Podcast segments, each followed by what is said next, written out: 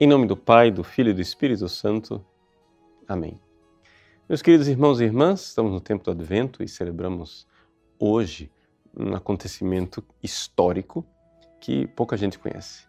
É a milagrosa translação da Santa Casa de Loreto. Do que se trata?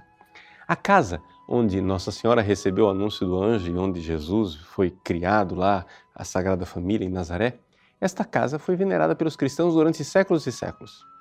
Até que, no século XIII, os cruzados não conseguiram mais segurar a presença cristã na Terra Santa.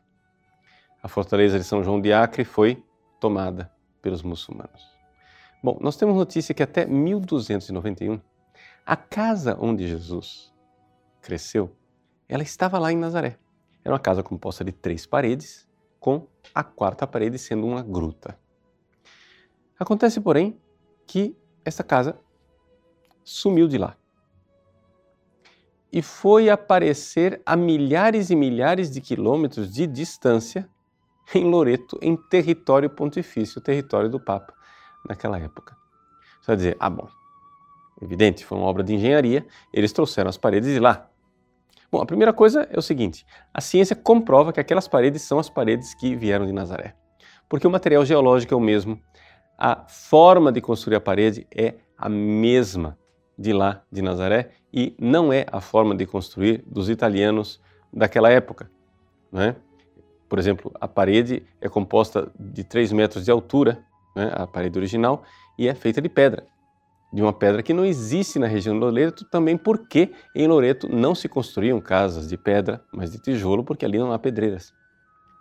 Mas comprovado é, que aquelas paredes são realmente as paredes originárias de Nazaré, feitas em Nazaré e não desmontadas e montadas em outro lugar, alguém poderia dizer, aventar a hipótese absurda de que existisse um gênio de engenharia daquela época que pegou essas três paredes inteiras, colocou dentro do navio e depois trouxe para Loreto, na Itália.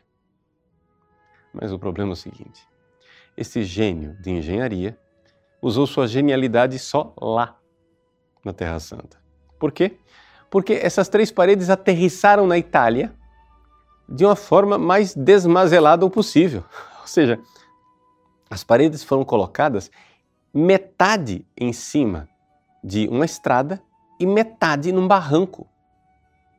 Ninguém em sã consciência construiria uma casa ali, no meio da estrada. Segunda coisa, não há alicerces. Os alicerces estão lá em Nazaré e medem exatamente, têm a mesma medida das paredes que estão em Loreto. Como é que um engenheiro genial coloca uma parede no chão sem nenhuma preparação do terreno? Os arqueólogos também nos dizem que as três paredes aterrissaram, a palavra é essa, aterrissaram, em cima de um arbusto. E os restos desse, desse arbusto ainda estão lá. Então, como foi que aconteceu essa translação milagrosa? Bom, existe uma revelação privada de Santa Catarina de Gênova que nos diz que a casa foi trazida pelos anjos. Deus revelou a ela isto. E que Deus escolheu o território pontifício para colocar a Santa Casa de Nazaré.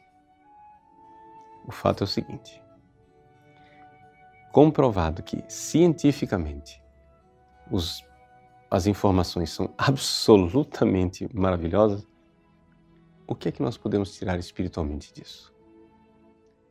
O Verbo se fez carne e se fez família. E havia um lar, uma família, um lugar onde aquela sagrada família viveu e conviveu. Deus, com seu zelo, se preocupou de resgatar aquelas paredes e salvá-las dos bárbaros que estavam invadindo. Se Deus, com tanto zelo e amor, salvou as paredes de Nazaré, onde viveu a Sagrada Família, com que zelo e amor não salvará a nossa família, a minha família e a sua família. Agradeçamos a Deus por esse zelo e esse amor e invoquemos a Virgem Santíssima de Loreto, que interceda pelas nossas famílias. Deus abençoe você. Em nome do Pai, e do Filho e do Espírito Santo. Amém.